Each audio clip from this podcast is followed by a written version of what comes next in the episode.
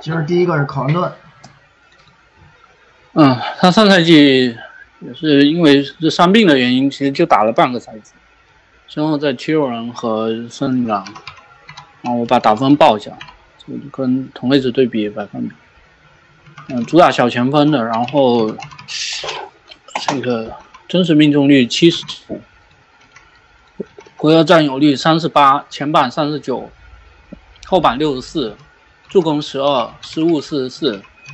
抢断一百，盖帽九十七，嗯，四个投篮数据，罚球是六十一和五十一，篮下是二十和七十五，中距离是三十一和五十一，然后三分是七十八和七十八，进攻正是正负值小前锋第四十一，防守是第一，然后整体第七。他去年其实小样本进攻还行，比前几年投的准一点，也没有那么多。嗯，就隔着贴防权的墙头，他他以前有一个毛病，就是出手选择不太好。别看这三分频率特别高，好多出手难度太大了，所以命中率很很不稳定，起伏挺大的。他跟前一点比，其实差别不太大。对，少投少投一点，多准一点是。嗯，回合占率也掉了。就是单论射手来说，这个人是合格的，不差。反正产量在这摆着呢，准心也过得去。他问题就是传控数据一直挺难看的，失误有些偏多了。作为他这个定位来讲，他他也就是可能，比如说像上个赛季这个助攻特别少的情况下，然后失误。或者说球权更少的情况下，失误会比原来控制的好一点，但其实都在正常范围内。对，然后注视比还是不好看，是因为你这个球员，他每次回合占有率掉，助攻率也降了，就还是会干一些可能自己不太擅长的突破或者控球，这些东西有点伤害他的进攻影响力。嗯嗯，反正也不太打主攻吧，这个人他对。他主攻基本上不碰，回合占有率高的时候也是靠定点和快攻那种难度很大的三分出手给撑上去。其实主攻戏份也没多多少，一点点而已。嗯，新赛季可能是森林狼最好的无球射手吧，就是除唐唐斯以外。嗯，有可能。这个队还是射手资源太差了，他这个水平。作为投射球员，只能说还可以，但是在这个队好像已经挺突出了。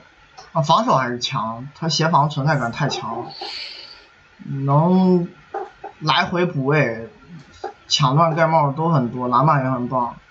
哦，他他真的就是下手切球好快那下。嗯，这个人常年抢断盖帽都是。尤其是比如说他可能还对位一个挺难搞的那种。进攻核心对面的不一定能放空，但是他也是这种做选择能力比较厉害，能来回做更多的事儿，兼顾很很多项任务，挺难的。特别是在七六人，他盯控位很多。对。然后到了森林狼以后，其实打的比赛没多少，那段时间森林狼防守还不错。哇，提升巨大，是提升巨大。他因为那会儿其实巴特勒在森林狼打的那前头。一些场次防守不是很投入，考文顿来了之后，球队防守巨幅提升，中间有那么两周吧，防守效率可能连一百都没没有，就是一百以下。当然样本也比较小，就是。然后，但是他一旦受伤，这个队防守就没法看。嗯，这个落差还是挺惊人的，所以。那也很正常，因为特别森林狼他还出现一个情况，就是有可能他伤完以后，顶替他轮换时间的是一个得分后卫，甚至是一个控卫。是不是？嗯，这球队没有，比较缺小前锋啊，所以他们到后面还搞了一些那种流浪，在联盟到处流浪的小前锋给你撑一下。雷诺兹还有迪奥普，迪奥普，哎对，都是没有兑现集战力，嗯，比赛影响力都不好看，但是当时球队也没辙了。新赛季他轮换位置肯定，首发位置绝对是稳的，就看是怎么打了。对，也有朋友问到这个问题。呃，就比如说他打大前锋，以他的能力来讲是没问题的。就是他在大前锋里，这个投射的相对水平还会再提升一些，因为整体四号位的投射还是会比三号位差一点。然后防守现在也没有那么多打低位的四号位，就是他的防守强项还是协防，再加上弹性好，换就换防的这个位置很多。那四号位又没有那么多，就是吨位碾压他的主攻手这个。甚至有可能他在场上，你说他是四号位，但是他跑去盯对面二号位或者三号位。哎哎，这问题就在这儿了，就是如果你。又想利用考文顿这个出色的单防水平去破对手挡拆，你又想让他打四，把球队可能进最好的集战水平的球员都摆到场上的话，就如果不想用冯莱，就优化空间侧翼，比如说用维金斯和卡尔福，你这时候侧翼位置能不能去防四号位，或者就是让考文顿向下摆的时候你去往上摆，这就是疑问了。那你就要看这个考文顿上个赛季。你在防守资源其实也不是太好的情况下，你放在这个阵容里头，哦，放在放在这个阵容里头，你可以把这防守提升。如果有这么明显的话，那好像他打哪个位置区别不大。但我我觉得是不是上个赛季的那个提升也是有一些样本过于超常。你这样搞好像搞得好像就是考文顿，如果他在森林狼比较健康的状态打的话，这球队是一个防守强队。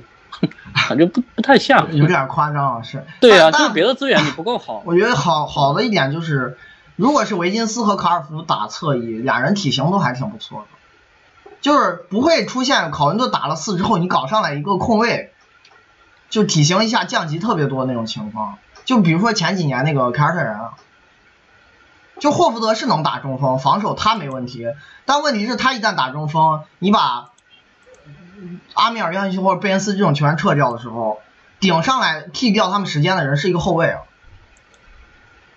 那还有一个就是奥科吉，其实防守挺好的，会不会出现说他在，嗯，这个如果如果他打首首发，然后考文顿打四的话，他他去多承担一些啊，并箭头的任务。但是他会，但是卡尔福身体条件也挺棒，嗯，这个角度讲可能还行，但我就。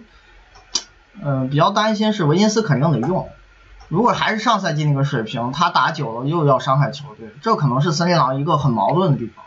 但卡尔福，你现在问题是我我我不知道他适应 NBA 能到什么程度。是是。包括我觉得雷曼也有机会，奥科吉、雷曼、卡尔福、冯莱这四个人说不准呢，谁去打最后那个首发位置？维金斯肯定得首发，你不可能不用啊。这么贵，就即使打的差，时间肯定要给的。然后那个蒂格、唐斯、考顿这些人本来水平就比其他的球员整体要高出一个档次，或者至少一个档次。你首发有四个位置是确定，就看你最后那个人给谁了。嗯，看看问他的问题。拥有健康的考顿和唐斯的森林狼是西部季后赛席位的争夺者，我觉得有点难。还是深度不好，然后有一些可能有点太依赖这这这些人了，一点状况都不能而且你有一些可能就肯定会进轮换的球员，你对他的比赛战力能是多少，现在是未知的。就比如说卡尔福，比如说维金斯，就这些球员在新赛季能提供多大帮助，你现在没法判断，因为维金斯前两年实在太差了，卡尔福是个新秀嘛，就是你提。潜力天赋再好，你也是刚入行的一个菜鸟。包括其实蒂格上赛季身体状况也不好，有点难。这个队不能出问题，可能才有机会。就任何问题都不能出，还是深度太差。他们替补席就可用的优质轮换其实不多。那那批我会打一点。嗯，那片儿。然后你像什么贝尔啊、卡尔福啊、吉恩啊。特雷文、格拉汉姆，这些人就能派多大用场，你都很难说的，未知数好大。呃，可能是能组一套还不错的首发，因为你首发里有两个人比赛影响力特别出色，一个唐斯，一个考文顿，这档次都好高。那就是你还有衔接段，考虑延续性，再加上出勤健康这些，哇，这俩人哪个出点小问题，缺个十几场二十场，我感觉孙杨根本吃不消。嗯，考顿打四号位有什么缺陷？那还是身板会轻一些，没那么强壮。嗯，就联盟还是有一些人，有个别人在四号位里是属于那种，走挺会怼的，哎，格里芬这样侵略型路线，但格里芬可能还好一些，就是他体型不突出，考文顿能尽量靠体型补。你比如说碰到阿德的这这种配置，或者字母，我感觉他这个身吧还是有点费劲，对吧？还有一个就是你，那你就多尝试在大小之间做一些切换。嗯，对，就是临时调整。嗯，现在联盟很多教练会这样干。对。新赛季森杨应该多用他打大前锋，上奥科技还是用他打小前锋上防篮。嗯，如果他打小前锋，那就是肯定是防篮啊。你找一个比比他体型大还有资格进首发的球员，只有可能是防篮，不可能是贝尔或者吉恩嘛。如果是打四，刚才也说了，奥科吉、雷曼，还有那个卡尔福不好讲，都有机会。嗯，这个热传考文顿为主体换拉塞尔，如果成型，谁更获益？你这种方案也太不完善了吧？就是最后是两个人薪水相差有点对，光他一个换不动，而且。会不会还涉及一些选秀权交易？这方案都不完善，没法讲。考文顿工资能不能算联盟最具性价比前五级别？嗯，还还不错，确实还不错。但有时候比也不公平，因为会有一些新秀合同球员特别超值。嗯，对吧？不好说，这个。如果你抛开新秀合同不谈，可能成立吧，但也不好那么比，需要精精细的细计算，就是你把 RPM 还有这个产量总贡献结合薪水，你去做一个比值。还有你还是要健康啊，我觉得上赛季打半个赛季是不太成，是吧？不考虑出勤的话，考伦近几年单位时间的防守贡献和防守水平和罗布森谁更强？我觉得差不多。他俩这些年 DRPM 一直都是，嗯，侧翼这两个位置最好的，就几乎没有掉出过前二、前三这种级别，差不多了。嗯，确实都厉害，单防弹性好，然后协防存在感非常强，很全面啊，再加上，嗯，也是能防的位置多，所以。一旦队友哪个位置有一些防守弱点或者需要保护的对象，他们很好调整。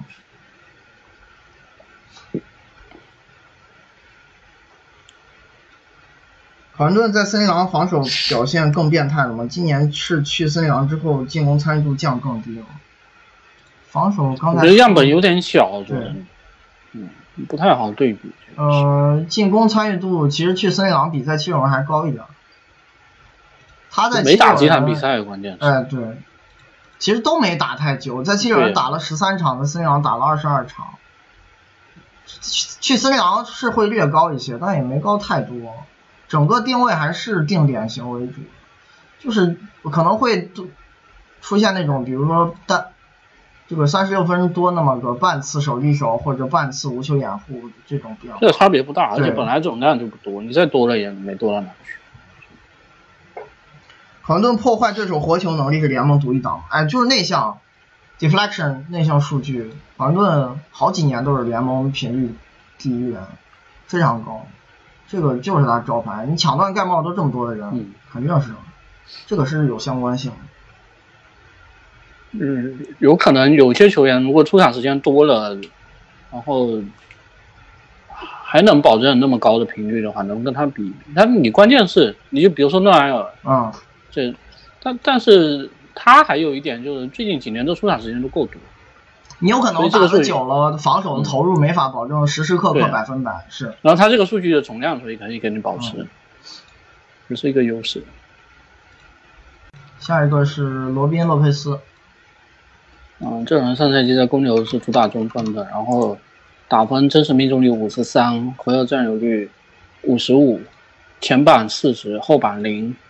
呃，助攻三七，失误二十七，抢断零，盖帽六十七，四个投篮数据，罚球是二十四、二十四和四十九，篮下是三十六和五十二，嗯，中距离是八十一和九十六，三分是五十二和四十九，但其实不怎么投。嗯，进攻正是正负值，中分六十，防守五十五，整体五十九。嗯，我很讨厌这个人的投篮分布。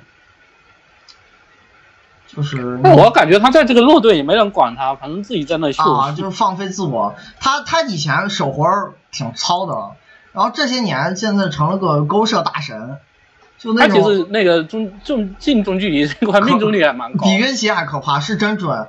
但问题就是你这个人他太爱秀，哎，出现在三到十尺的出手比这篮下还多。你这样的投篮分布过于畸形，即使你中距离再准，你最后投投篮这个。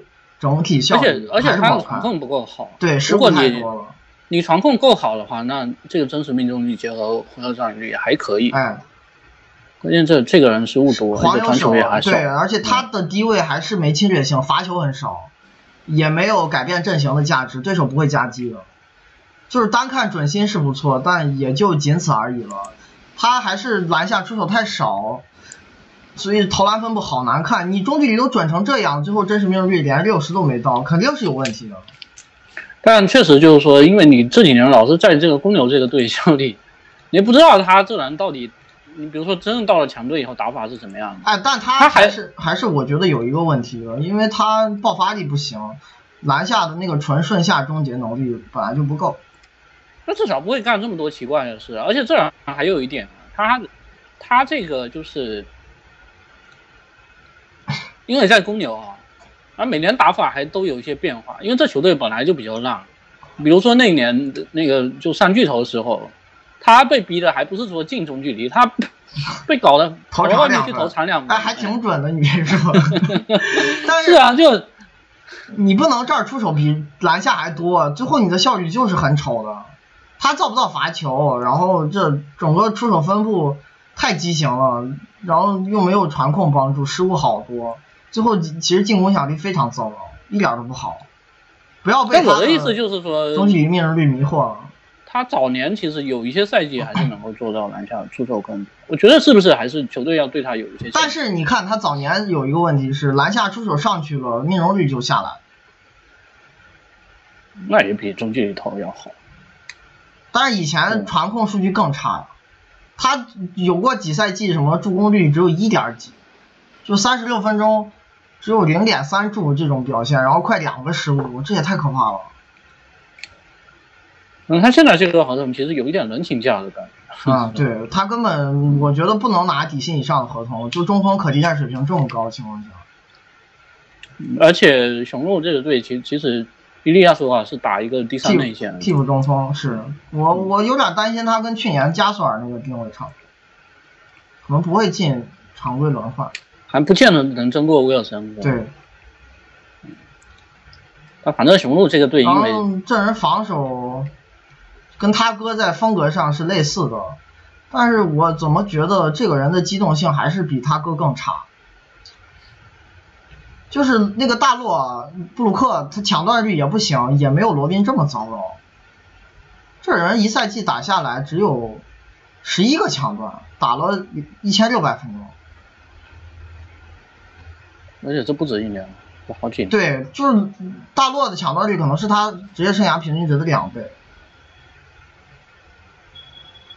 然后这个人因为传控很糟糕，还有一个问题会从进攻转移到防守端，就是你老失误，对手快攻机会特别多，他这个限制对手快攻退防的表现非常烂。哇，他只要一在场，所效力的球队全部是联盟退防最差。还是太我觉得还是在雄鹿少拿一点球吧，然后，啊，还是太慢了。他可能是现在 NBA 反正，除博班外，是不是机动性最糟糕球球员？反正，在在雄鹿可能也也不要求他传出来。啊，是。那相对来说会好一点。嗯，有有出场时间不会太多。有一定护框能力，护框还是有保障的，在篮下，毕竟体型这么好。他又是那种卡卡板篮板，篮板是真厉害。这个人自个自己真不强，他这防守篮板率已经低到很多后卫都比不过的程度中。这这兄弟俩是一样的。对他比他哥还夸张，我感觉。中锋倒数第一，而且是自成一档的烂啊，这篮板，但是团队影响力爆炸，特别好。跟他一起搭档的内线每就每一个人历历任都会防守篮板率暴涨，包括以前阿德。嗯，就防守相对还还可以，比进攻还是会好一些，但是也有挺大的局限性。这个人机动性实在太差了，他有点出现那种就是造失误糟糕到有点被自己的防守强项补不回来的程度。嗯。我觉得移移动上这个破防能力还是比他哥要差。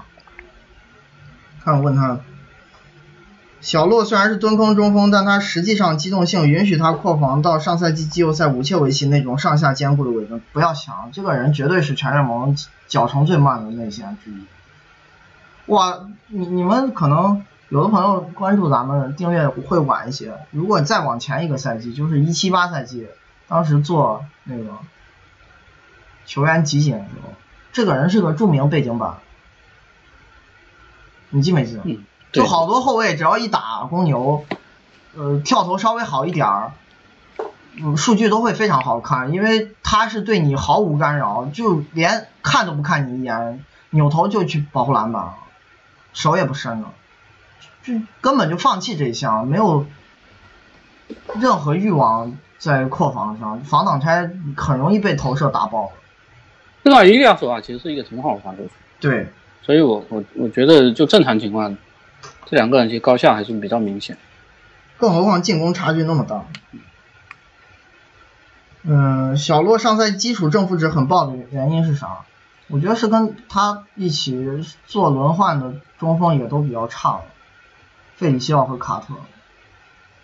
因为最后出现了，即使他在场，球队进攻变好，防守变好。最后那个 on 值还是很差，就就是从巨烂无比变成很烂或者一般烂，就是 RPM 会参考这个事情的。你你的 on 值不好看，这种呃对球队的提升可能在 RPM 算法里是无意义的。所以你在弱队打首发，呃有的时候这出招正负值好一点，不能说明问题。嗯，对，就就 RPM 就来。避免这种情况产生的误导而产生了。何况他是经常跟首发打球。对对对。呃，好差，他这个在场的时候 on 值就提升完的 on 值还是很糟糕。比如说拿进攻端说，他在场的时候球队进攻效率是百回合提升三点二分，但是提升完的那个数据是一百零六点八，在法尔克网站打分是二十八，就还是一个联盟倒数水平的进攻。如果你把这个扣掉。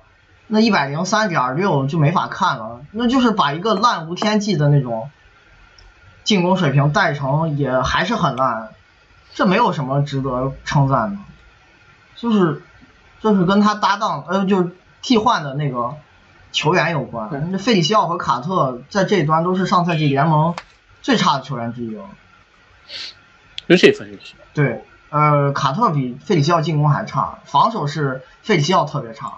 然后没有啥说服力。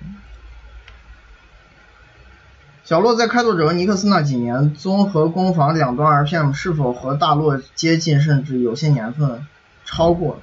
不可能，这人进攻就他俩兄弟俩从来不是一个档次的球员。这人进攻这么糟糕，怎么跟他哥比？因为大洛以前虽然不走现在这个路线，但也很厉害。对啊，以前低位。就是同样打低位，大洛的那个效率比他维持的好，而且传控数据好看非常多。这个人进攻非常烂，就没有好过，我觉得一直很差，只有个别赛季能看，大部分年份都是中锋里很很差的水平。十五多成这样的球员，效率又不是很高，作为终结者，整个生涯真实命中率五十六点七的一个终结型中锋，然后失误还特别多。那怎么可能进攻影响力好啊？这一端差太多了。他跟他哥从来不是一个档次球员，防守可能会稍微接近一些，但我觉得也会比他哥稍微差一点，没有大陆那么好。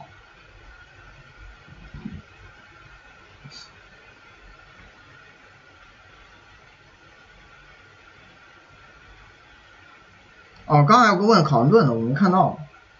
就考文顿协防什么水平？说了，以前看某个专家的文章，这专家是谁啊？说他在一八 季后赛半决赛面对凯尔特人时防守做的不够好，是这样。当时那轮他防守是出现了一些小问题，但是最后被弃用的原因，我觉得不是防守，还是进攻太差。他那轮系列赛三分完全投不进去，真实命中率只有四十左右。你们要想拿麦康奈尔替掉他，怎么可能是出于防守考虑呢？对吧？嗯，他那那一轮三分命中率二十五，然后整体命中率二十七。就最后完全是转，哎，对，不用他的原因绝对不是防守，即使防守一些小毛病，你敢说考文顿在防守相对表现没有达到自己最佳状态的时候，也会在这个球队拖球队防守吗？不可能啊，还是很正面的，只是一些小瑕疵。最后不用他的原因是进攻最后没法看了，投不进球，所以他们加了一个能持球的后卫。然后麦康奈尔当时也挺争气，给了一些时间，打得非常好。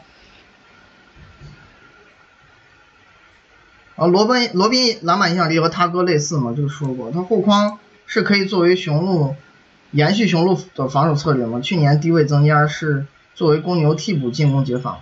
他上次首发没少打，打了一半时间是首发。对。他跟谁在一起都要打低位，就去年放飞自我了。但公牛其实有一个问题是，他们即使是首发阵容，解法也不就拉文嘛。对。对啊，那你其他人还是要砍一些球权。马卡宁砍一些，然后他还是也是要打一些。后康这个我觉得，嗯，还行吧，就是反正雄鹿这个防守风格挺适合他的，能把他保护起来，让他干自己擅长的事。这没了。嗯。下一个是库鲁茨。这种上赛季在篮网主打大前锋，然后打分正式命中率三十二。投篮占有率是六十，前板四十九，后板三十一，助攻十六，失误二十一，抢断六十九，盖帽三十八，然后四个投篮数据，罚球是四十九和六十二，篮下是八十二和三十八，中距离是十六和四，三分是四十九和二十一，然后进攻真是正负值，大前锋四十一，防守四十六，整体四十七，还是投篮不好。他刚这人是个偷鸡型，对，他空间还给金轮换的时候，那会儿投的还行，咱们还夸过他投是吧？后来发现维持不下去，还是牵制力挺差的，全是被人放，还投不准。那反正反正空切确实有点像那个雷曼是吧？嗯，其实这两个队其实其实也确实也有类似的地方，就那利拉德不用讲了，那那个球员本来他他投篮跟突破。结合的就挺好的，是不是？那拉塞尔其实会可能会会有一个局限性，就觉大家觉得他好像爆发力不够强，烈，过人可能过不掉。但问题就是说，拉塞尔跟阿伦出现在弧顶的时候，你中锋要不要出去？你你你出去了，有可能会出现，比如说拉塞尔对上你，然后如果你这个中锋机动性还可以的话，拉塞尔过不掉你，那这个这以后存在一个局限性，是不是？就他不如利拉德的地方。但是你归根结底，你还是要先要出去，先要防他持球头再讲。那那这时候库鲁茨能够得到不少空切的机会，就这个是一个我觉得也是就直球头厉害的后卫带来的一个影响力。然后他自己这方面确确实也是他强项，然后篮网也给他设计了一些空切的战术。然后，所以所以最后会出现这人，其实其实这个作为一个配角球员啊，这篮下的频率还挺高的，回合占有率也不差。嗯，就是主要还是靠篮下，对篮下偷了很多，但他就是除了这个没有啥强项，传控数据挺难看的，失误有些多，然后三分也不不准，完全不准，最后就搞得效率并没有因为篮下出手这么多而变得很好看，还是略低于平均线，真实命中率是五十四点五，在大前锋里不咋样。然后整体的进攻影响力也不咋样，都是在中下水平，还是投射这个不过关，防守还过得去。我觉得这个人，哎，要是打小前锋，这防守就还行。打大前锋。但问题问题就在这啊，他你觉得他适合打小前锋的话，那小前锋位置竞争太激烈，他可能就拿不到出场。嗯。篮网这个队是一到三号位人特别多，不管是上个赛季还是新赛季，情况可能都是一样的，对不对？就四号位的竞争反而会相对来说宽松一点。你像勒夫特啊、哈里斯啊，然后再往下一些什么丁威迪啊，这些人他们不太就往上摇摆，弹性还是会稍微差一点。那你这时候库鲁斯才能得到就上赛季的这个出场时间，或新赛季继续得到出场时间。所以这个问题就。就 在这里，他有可能防小前锋是比较合适，因为他防内线体型有点吃亏，而且协防也是。他这个嗯护框水平，如果放到三号位里，我觉得真挺好了。放四号位里就有点不够看啊。那问题 问题就是你你一旦加入三号位的这个竞争的话，可能争不过别人。嗯，就防守挺积极、挺拼的，场面上也看得出来，很努力，然后。纪律性也好，包括篮板还是有一定抢断的，也还可以。对，篮板也挺不错，抢断盖帽都有一点儿，但就是这个协防的整体水准放到四号位里还是稍微不够看的，还差了一点。放到小前锋里会好很多，还是这俩位置对于协防的要求难度不同，有点勉强。但就是因为新赛季其实不好讲，快。这个他们前锋位置变数挺大的，因为杜兰特不在。哦，对，好几个都是这种上等锋类型。我现在都不知道这个队首发三四号位是怎么摆。你看竞争者有这么些：哈里斯、呃，坦普尔、库鲁茨、恩瓦巴、钱德勒，就是洛夫特，也没有。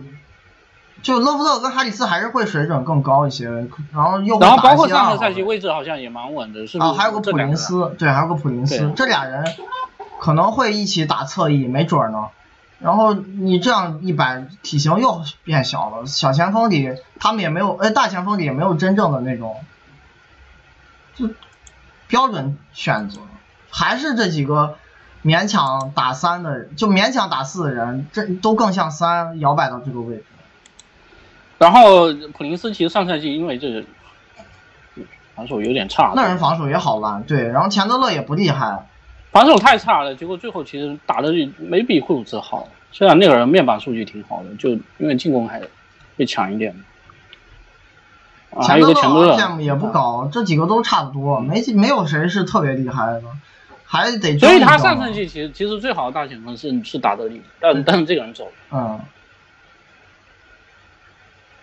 这个对三四号位的用人变数挺大的，主要水平都不强。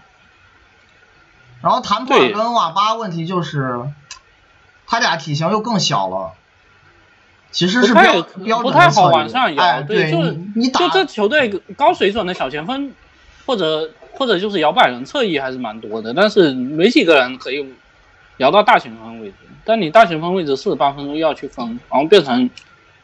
一大堆其实水准不太高的球员，是。如果杜兰特在的话，这个问题就好解决很多，是吧？看看问他的问题。库鲁兹发展模板应该是谁？他发展首要方向是增加对抗还是巩固投篮？模板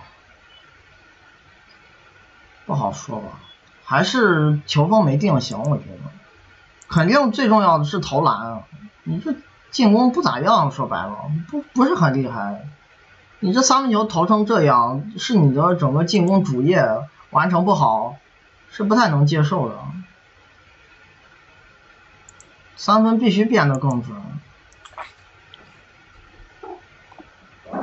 发展模板，关键这个人起点不是很高啊。对，雷曼，你他的天赋没有好到说你你你可以。给他设计一个特别上限特别高的模板，我觉得不好讲。他能够在自己的这个基础上能有些进步就已经不错了，对不对？嗯。你包括原来他能在篮网打探球，其实就已经在我们意料之外了。可能也，其实主要也是因为竞争对手水平不行，然后他在小前锋这些对手里个子又稍微大一点。这还是有一定往上摇摆能力。库鲁斯、普林斯、钱德勒，现在谁是更好的球员？新赛季谁出场时间更多？这就是比烂。不好讲，不好讲，都不咋样。RPM 都在负二上下，没有哪个特别厉害。当然，从年龄的角度，呃，钱德勒我是最不看好，这个人不太会进步，能不退步就已经不错。嗯，我觉得普林斯时间肯定会有的，因为这个人起点会高一些。新秀年当时打的不错，然后进攻而且而且是你主动主动换进对，而且进攻会的东西比剩下这俩人还是多。那有人能打一些主攻，然后投篮也更好。所以他以前其实有比上上赛季防守好的赛季，对，可能 也希望能调回来一些。我觉得这个人上限应该应该应该是最高的，这三个最高的，比普鲁斯上限要高。这整个打法。还是会的东西多一点，防守看看能不能去个新环境变好。嗯，但谁时间多真不好说，谁打首发也不知道。是。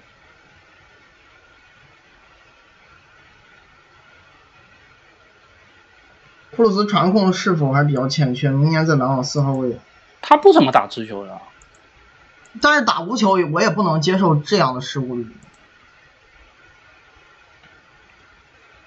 就失误还是太多了，以他这个打法，嗯，是这个。反正助攻少是可能可能还蛮正常，因为他碰球但失误多就不正常了。他这失误，百回合失误数比助攻数还多，完全不能接受。下一个是胡德。嗯，他上面在开拓者，啊，先先在骑士，然后去开拓者。呃，主打小前锋的，然后打分真实命中率四四十二，然后回合占有率是六十，前板九，后板四，助攻五十五，失误九十四，抢断五十二，盖帽七，然后四个投篮数据，罚球是六十五和九十五，篮下是十三和三十九，中距离是九十和九十一，三分是三十三和六十二。然后进攻正是正负值，小前锋三十，防守二十八，整体二十七。他在骑士有点抢不过那些人球，比以前在爵士戏份还是低了。他在爵士期间，因为那个队挺缺持球手的，嗯，他更早年的一些时候，然后在开拓者替补也是这样。哎，对，更更更早年的时候，那个爵士甚至控卫上都是那种戏份特别低的球员，什么内托、埃克萨姆这种。就胡德在爵士的打法其实最像主攻手了，来了骑士，然后对跟一堆球霸合作抢不过，然后来了开拓者，他也没理由去跟人抢球了。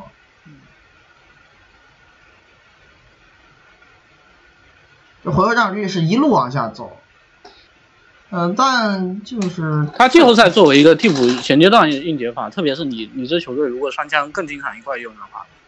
他他其实还蛮受重视，反正也谈不上硬解法吧，就不不太稳定，但是能打。因为开拓者其他球员，你论主攻，就除双枪以外，比他好的好像也挑不出来了。对，就第三得分手。是，然后中距离，呃，他的打法就是拔嘛，也讲了很多次了，不突破不传球，就是中距离和三分各种强投。然后他中距离投的比比三分多，所以效率肯定。上限是有限的，这种会出现球权降完了以后效率提不上去，因为他 持球的三分能力不够。对，他捡那个气氛的时候，所有的区域是成等比例下降的，就是出手频率。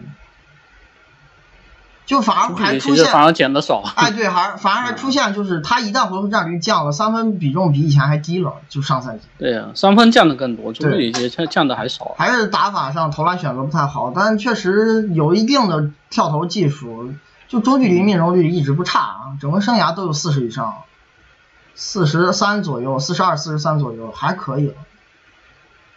嗯，不罚球，不突破了，也不传，眼里只有框。当然也不是，但他球权降完了以后，助攻还差不多，还好，是不是比原来传控会好一点？好太多。就你从这个角度看的话，但就是他这个回到占有率跟助攻率的比，其实是是比原来上升了一些。哦，是上升一点点吧。在爵士时期可能还会更团队一点，尤其刚入行的时候。嗯，确实，你这攻宽本来就这么少，这这就是一个干拔星球。嗯，然后也不失误嘛，你这种打法就只有自己和篮筐这两个东西。嗯，他防守其实还凑合，就只有一七一八赛季差。他刚加盟爵士就入行的那几年啊，防守是不拖后腿的。当然，那个队纪律性强，也会强调这些东西，他也比较努力。他就是前一年就交易到骑士啊，那那会儿，这防守没法看，然后到季后赛进攻也没法看。那这两个反正就体型还可以，但侵略性一般，就就不会协防，然后单防也不太会给你上巨大的那种逼抢，基本上就尽量拿体型和横移，保持在对手身前，别被过。嗯嗯，然后。可能偶尔换换几个位置也能接受，防守还过得去，谈不上特别差，就只有那一年很差，在爵士时期还是可以。不过他们在开拓者应该还蛮重要的，现在，因为你现在一口气走了好几个强锋。是。他新赛季主要竞争对手是贝兹莫尔，谁打那个人体型会更小一些。不好讲吧，但贝兹莫尔比他防守还是会厉害一些，但那个人。三分像一个后卫，好不稳定也对。嗯，刚才问他的。胡德在防守端和贝兹摩尔差距大吗？还是有差距。贝兹摩尔那个协防能力、抢断、盖帽这些数据吊打他，还是有差距的。这个，但是上赛季的话，贝兹马尔进攻也比胡德差的更多。效率太烂，他不太稳定，这个进攻三分球。对，然后而且还扛了一些可能能力以外的事情。是，我不知道的一点是，贝兹莫尔来了，开拓者会不会也会像胡德这样变乖一点？有这个可能性。对，但问题就是把他那些能力以外的事情砍掉，可能进攻的差距会缩小。但我现在就不知道的东西就是说。开拓者这这双枪到底是怎么用法？然后还有一个，这两个人会不会频繁跟双枪打？因为如果如果是出现，比如说双枪还是多放一块用，那你前阶段还是要有一个人来开发球权。那这个角色宁可给胡德，也别给贝兹莫尔。嗯，但还有一个问题是，这个队也没有在数得上号的小前锋了，一个是那个利特。新秀，但是这种球员入行可能集战水平挺差的，不见得。赫佐尼亚，然后就赫佐尼亚，就更烂啊，就可能。嗯，我感觉小前锋位置的轮换弄不好就是他俩做。那你这辈子么还要扛一些替补后卫的时间，这是这个负担其实还蛮重的。那谁让你觉得深度差？还是要用其他人，不不可能就后卫应该会用西蒙斯吧。但我感觉不可能四个人打打三个位置，或者赫佐尼亚也要加到小前锋轮换里打打看，因为实在没人啊。我不知道他和利特谁会派上用场，但有可能会有一个轮换的坑位。还是深度不好，就一下上赛季几个重要替补都走了，首发也走了俩嘛。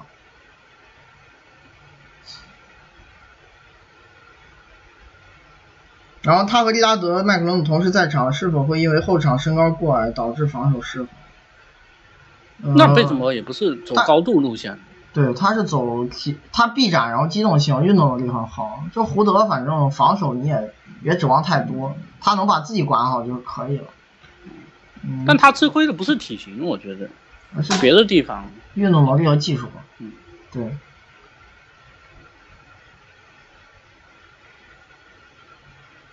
胡德是不是开拓者终极阵容里一员？在特定场合下，会不会让贝兹摩尔和胡德搭档双枪？这样布阵会不会太小了？在没有伤病情况下，麦……嗯，这个不是下下的。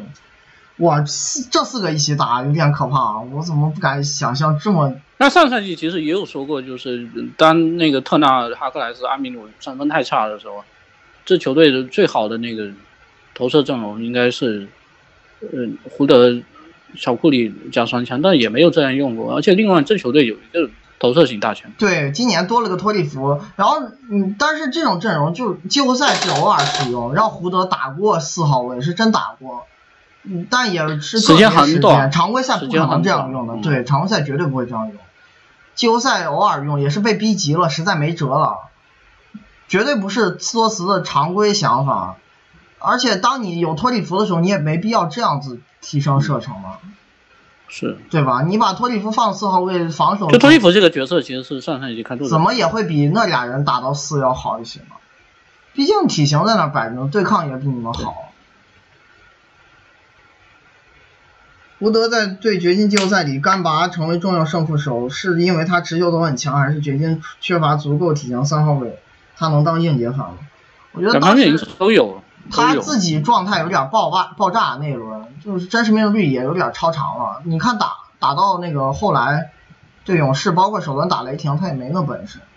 而且另外就是他这个打法，其实本来正常情况就起伏也很大，就是看自己。哎，对，就是看自己。你除非是真的体型能够稳胜他一头的，能够干扰到到他投篮，那也得承认，就掘金没有这种类型的球员。他们以这个。就外线这三个位置还还是以后场球员居多，是你要说持球投大号小前锋比较少，足够强，我觉得也不至于。你你还是持球投三分少了一点然后中距离也不是很稳定，转心一般吧，就是能投，但是不是特别高效的那种。硬解法可能也谈不上，他要硬解法不应该只有这种效率。整个生涯真实命中率平均值五十三点八。我觉得这就是个半吊子主攻手，因为他不突破不传球，只干拔。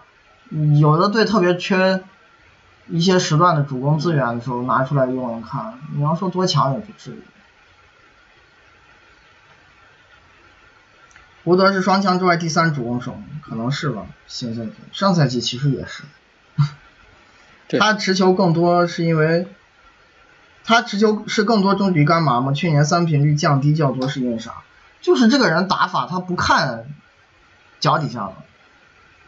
你把他球权砍下去，他是所有区域同时下降，不并不会因为我细这个细分变少，回合占有率变低了之后，我三分就多投了，感觉不会的。他投无球的时候，有时候也喜欢，比如说接球晃一下，然后运一步投三分，也不会继续突破，呃，投投两分不会继续突破无球习惯并不是特别好。那虽然这个人其实其实直球投蛮厉害的，但是他三分也不是最顶级的那个，不是很准，对，一般嘛。生涯平均命中率三十六点七，产量也不是顶级。那是不是跟跟兰姆有点像？但兰姆的突破侵略性完爆他。就就中距离跟三分这块，可能吧，有一点。但是兰姆不只是会这个跟他像，胡德是除了这个东西啥都没了。兰姆的整个攻框频率、造罚球频率绝对在他之上，传球比他好。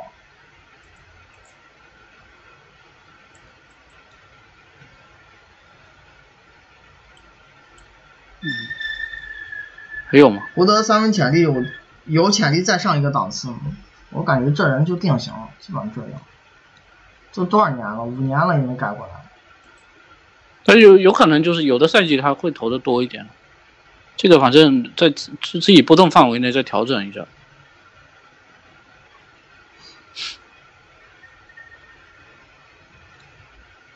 麦克格鲁德，这个人其实我发现，在统计的时候出现一个比较特殊的情况，就因为他上赛季正好出，刚刚好出现这个得分后卫跟小前锋位置对半分，嗯。各百分各占百分之四十七，然后最后就我在表格上面，就那个图表上面统计的时候，就打分是把它算成小前锋的，然后但是我我我自己做表格又算成得分后卫，然后这个这个，反正区别也不太大，就是我我反正现在报数据先开始先是跟小前锋比吧，他在这个热火效力，因为后来去快船了，但是因为过了那个减轮的那个时间，所以他也打不了季后赛。打分真实命中率二十五，然后回合占有率三十六，前板七十五，后板三十五，助攻五十八，失误三四，抢断二三，盖帽二三，然后四个投篮数据，罚球是二十三和三十六，篮下是二十一和二十三，中距离是六十和四十二，然后三分是五十三和五十六。呃，如果是跟这个，反正他如果是跟跟得分后卫比的话，进攻真实正负值五五十三，啊，他跟跟得分后卫或者小前锋进攻真真实正负值都是第五十三。嗯。然后如果呃跟得分后卫比，防守真实正负值三十二，会稍微高一点，跟小前锋比就四十一。但是反正整体其实也是相差不大，跟得分后卫比五十二，然后跟小前锋比五十。嗯，他在热火这一年，给他多设计了一些持球战术，打他。本来出场时间也不是很稳定，就是。但是 反正回合占有率上去了，多打了一些持球，参与战术变多了。嗯。那因为热火这球队深度也好，然后还打着打着就就不用了，没声音就放弃了，不用了，然后把它裁了。但快船把它剪了之后也没用过。没有啊，他是因为裁的时间太晚了，所以最后认领完了以后不能打季后赛，但常规赛也没有给他过任何时间，整赛季没有代表快船出场。我感觉是不是也是因为你你反正季后赛就用不上了，所以想想就啊，可能是个觉得长期储备，因为这球员合同很小，他那个。鸟权占薪资占位特别低，就夏天续约他的时候，这个没有影响到其他运作嘛。但这个人整体而言，进攻这几年也不怎么稳定，总是有的地方突然挺好，又变得很差。他新秀年那个也打了快两千分钟，当时终结好棒，篮下命中率特别高，上赛季不行了。嗯，然后中底。有一直会搞一些抛投，但是不太准，因为他要打了一些挡拆和手递手的情况下，这人又持球投不了三分，那最后把他逼的必须往里突破，他又不想投长两，哎，他又不爱投长两分，就想磨球，但你突进去空间不好的时候，或者你也没有那么强的运动能力和技术，没没办法每个回合打篮下，所以他零到三尺和三到十尺几乎是对半开的。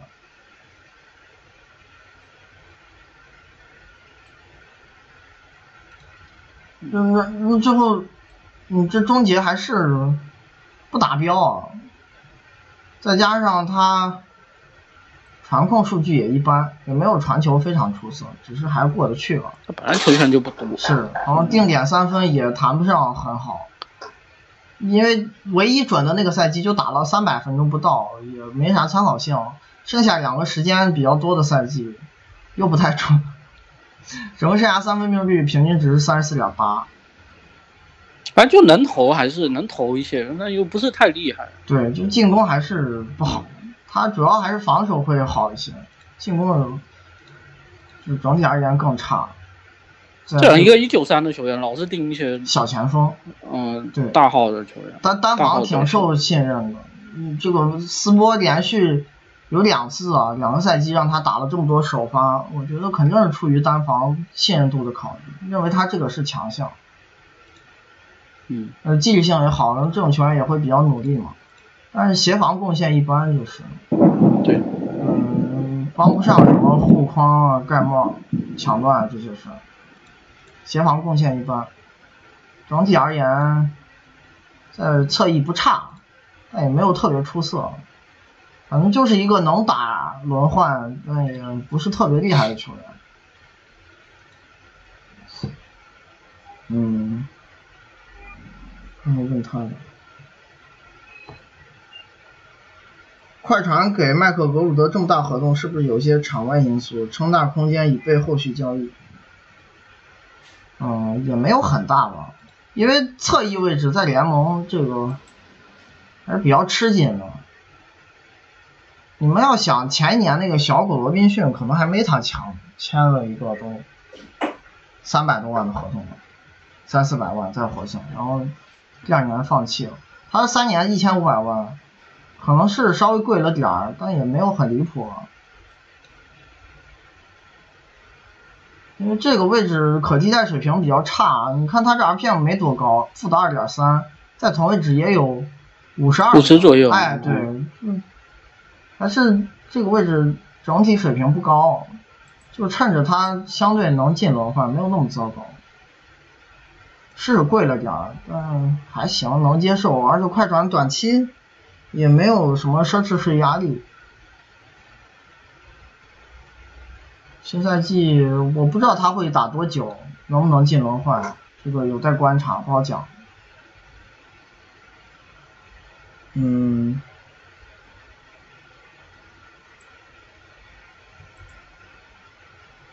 麦克格鲁德在防守端主要定位是单防，这个刚说，他持球效率进攻端是否能只能作为一个不太准的定点？看他持球效率进攻端是否只能作为一个就不太通顺就写了，是否能只能作为一个不太准的定点？啊，反正定点没有差不多吧，嗯，进攻还是不太好，没了。然后最后一个朗代霍里斯杰夫森，这人上赛季大幅下滑。那上上赛季在篮网是主打大前锋的，然后打分真实命中率是二，然后回合占有率七十五，前板八十一，后板六十九，助攻八十一，失误五十二，抢断八十一，盖帽四十六，然后四个投篮数据，罚球是九十一和十三，篮下是九十六和七。中距离是八十四和九，三分是二和零，进攻真实正负值大前锋六十五，防守三十二，整体五十九。这个人他现在问题是在哪都不准。他前一年是不是这个中距离有点超长？我现在害怕。不是啊，但是我我我感觉他前一年至少会觉得他这个近框这个位置手活没有这么差呀。但他前一年准的地方其实是十到十六尺，然后还有一个，还有一个就是，他说罚球也掉了，是，然后终结的效率也掉了。我我都纳闷儿，怎么会有球员出现十到十六尺命中率，前一年是四十七点七，然后过一赛季变成二十五的这种现象？他每个位置是都下滑有点厉害，我都不知道是不是身体出一些问题。那这不得而知了，但。但真实命中率下降百分之八点多，直接变成这同位置最差水平，这个是降幅，其实不像一个。但但有一点，我我觉得今年他这个篮网对他使用方法的改变，还是影响到他的进攻定位了。就前一年他是一个标准大前锋，不太往上摇摆打中锋，很少很少。今年这个打中锋时间一下变了多了不少。然后因为拉塞尔前一年出勤不太好，有半赛季多没打。然后上赛季全勤，前一年可能篮网还比较缺主攻资源，会需要他在中距离多去单挑，挡拆没有打这么多。然后今年一下变成这标准内线甚至中锋了，就参与了好多掩护，但他的终结能力好差，把他的毛病给放大了，有没有？但是你这里头可能会存在一个问题啊，就是这个人，你到底是因为这个就刚才讲的这个原因，他去改了定位，还是说你比如说你这低位？直接被砍了一半的频率，但是你有打的时候命中率也不高，那那是不是？对啊，那那你这主攻下滑这么厉害，包括这面框单打上前一年零点八九，现在变成零点七二，就就面框跟低位这两项，你说是是因为打的少了，所以效率才变低了，还是因为？他效率变低了，你更不能让他这样打，对，是不是？这就不好讲这个事。但这个人说实话，侵略性还是挺猛的，控球也好，这罚球还是够多，这真的。但他篮下的出手还是多啊。这个人最后虽然终结效率不高，但是最后出现在篮下还是挺猛的，还是多。那你现在这问题就是，就就是说，你首先罚球不准，终结不好。但这两项如果在你的投篮选择足够优化的情况下，可能还不是特别大问题，但是你中间区域出手还不少的情况下，命中率不到百分之三十，然后又没有三分球，那就头疼了，是不是？他是联盟进攻最烂大前锋之一。那你这真实命中率就已经是常规轮换里头最差的一个了，四十六啊！最可怕的是，这猛龙夏天还签了一个 ORPM 比他还烂的大前锋，斯坦利约翰逊。对，哎呀，但。但是就是说，我是觉得猛龙这个二次选秀也能够理解，是吧？就这人如果能够回到前一年的水平，其实还不错。哎，挺好的轮换，对对。他们又缺主攻资源，他这个风格在前一年的打法挺适合猛龙的需求的。然后他防守，我我有点感觉。篮网，我感觉他前一年就是一个有点翻版西亚卡姆，或者是翻版西亚卡姆、赛季斯扬这种。对对，他这个防守强项，我感觉有点被篮网这最近两年的防守风格给浪费了。哇，他进联盟第一年，当时因为没打太久，虽然时间不多，六百来分钟，对对，运动数据爆炸。哇，当时那抢断太可怕了，而且那会儿的整个定位跟现在不一样，他当时是打全职侧翼的。就是还会有不少时间跟什么博扬还有乔约翰逊一起打，你都说不好谁是三谁是二，因为他体型其实就是个侧翼。但个人我觉得还是因为他的投篮太差了，以后跟 MKG 一样被被往上推了。嗯，对，是不是？就因为你的投篮最后就会限制到你的防守定位，有可能是这方面。他擅长的东西可能还是抢断，不是护框，还是造失误厉害。护框放到标准内线里就。一般般了，你更别说打中锋搞蹲坑，就你这体型，你这运动能力再好，意识再出色，再努力，你也没法跟那两米一十多的球员去比。但反正掉一些，最后他这一端还好，还是不错的，对篮板也好，这篮板数据新秀年。最后就是就是看你进攻能调回来多少。倒是猛龙那个防守风格还挺适合他。大家来回补位，然后侵略性拉满。我我觉得应该不至于上赛季那么差，因为他哪怕比如说没达到前前一年的水平，他前两年也有十二左右的正式命中率，也没到四十六。我觉得你哪怕能到前两年那个水平，呃，也也比这个上赛季要值很多。他上赛季等于你这讲白了已经不能更了。这方面讲还是回回调可能性比较大，所以打到最后都不给他轮换时间了，赛季末。嗯，是啊，是。霍伊斯杰弗森只有二十四岁，如果保持健康的话，是否有希望往塞迪斯扬方向发展，成为一个不拖空间、不拖进攻四号位？现在最大差距在哪？呃，杨，你 你的真实命中率四十六，你怎么不拖进？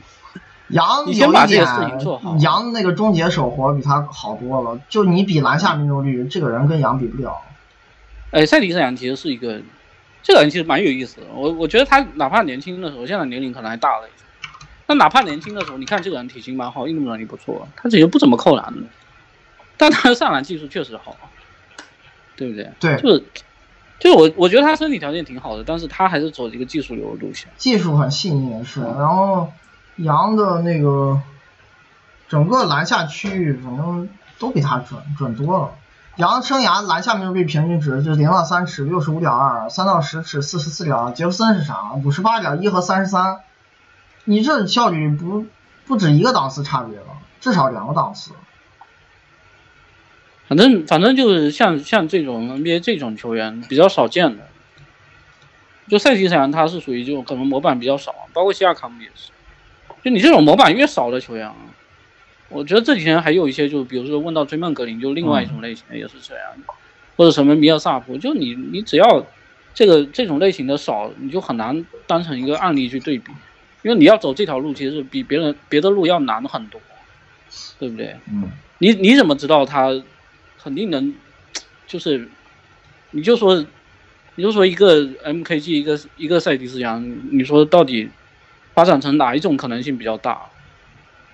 甚至 MKG 还不是这种类型的最烂的版本，比他烂的多的去了。MKG 至少防守很好，有的这种前锋，就进攻也没咋地，还挺差的，防守也不厉害。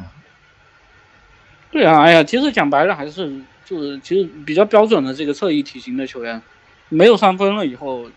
路子就窄了，对，你就只有这一条路可以走了，对。然后你的防守啊、终结啊，然后包括偶尔在中距离有一些操作啊、传控啊，这些要求都会变得高很多，还是挺难的一个事情。但我还是看好他能够反弹的，因为有点离奇，那么差，有点不正常，不正常是。而二十四岁，如果这个球员是一个三十四岁的人打出这种表现，可能在 NBA 就没人要了。在这个年纪下，嗯，还是会有人对他抱有期待的。对，而且斯坦利·约翰逊，我觉得跟他比起来，是因为那个人进攻一贯都差，没有像他最好的赛季这么好。那个人连持球都没有，就是他终结更糟糕。然后其实进攻的那个定位还窄得多，然后三分投的挺多，就是跟这个朗代比，但是完全不准，就二十多命中率，投那么多，他上赛季还加三分产量，对，是特别伤害球队的，他终结水平会更糟糕，所以是一个投很多三分，最后真实命中率跟朗代差不多差的人，呃，越好一点了，四十八点五。那你这个没什么意义。嗯。他那个人防守挺好，也挺好。啊，那个人防守也好，对。当然，他防守如果不好的话，估计肯定没人要了。是，猛龙下赛季防守应该还是非常强。就是你这些人，可能硬着头皮，即使进攻差也得用，因为你缺人手啊。对，特别是小前锋。对你得有人扛轮换，然后补上来的人没有哪个防守很糟糕的，但进攻可能。会落差比较大，这个要做好心理预期。我甚至都怀疑，如果说这两个人真的还是不好用，就如果真的算上赛季水平，是不是西亚卡姆小前锋都要多打？那伊巴卡去打大前锋，虽然伊巴卡也不是很厉害，但比他们厉害。对 对，就就是这个三高阵容，或者三后卫嘛，就是其实上赛季季后赛偶尔会看到，但常规赛其实不常见。挡拆去年挡拆机会多了，是篮网拉塞尔疯狂打挡拆者，这个刚说了，所以帮助他维持了篮下频率的造罚球嘛。虽然效率不能看，他在防守端提供协防帮助。篮下频率以前也不差，上赛季是因为挡拆多打了，就顺下会更频繁一些。我觉得这个人侵略性一直都都是他的一个强项。嗯，挺刚猛的，球风倒是不软。但你现在就是离开离开篮下，你的表现怎么样？是不是？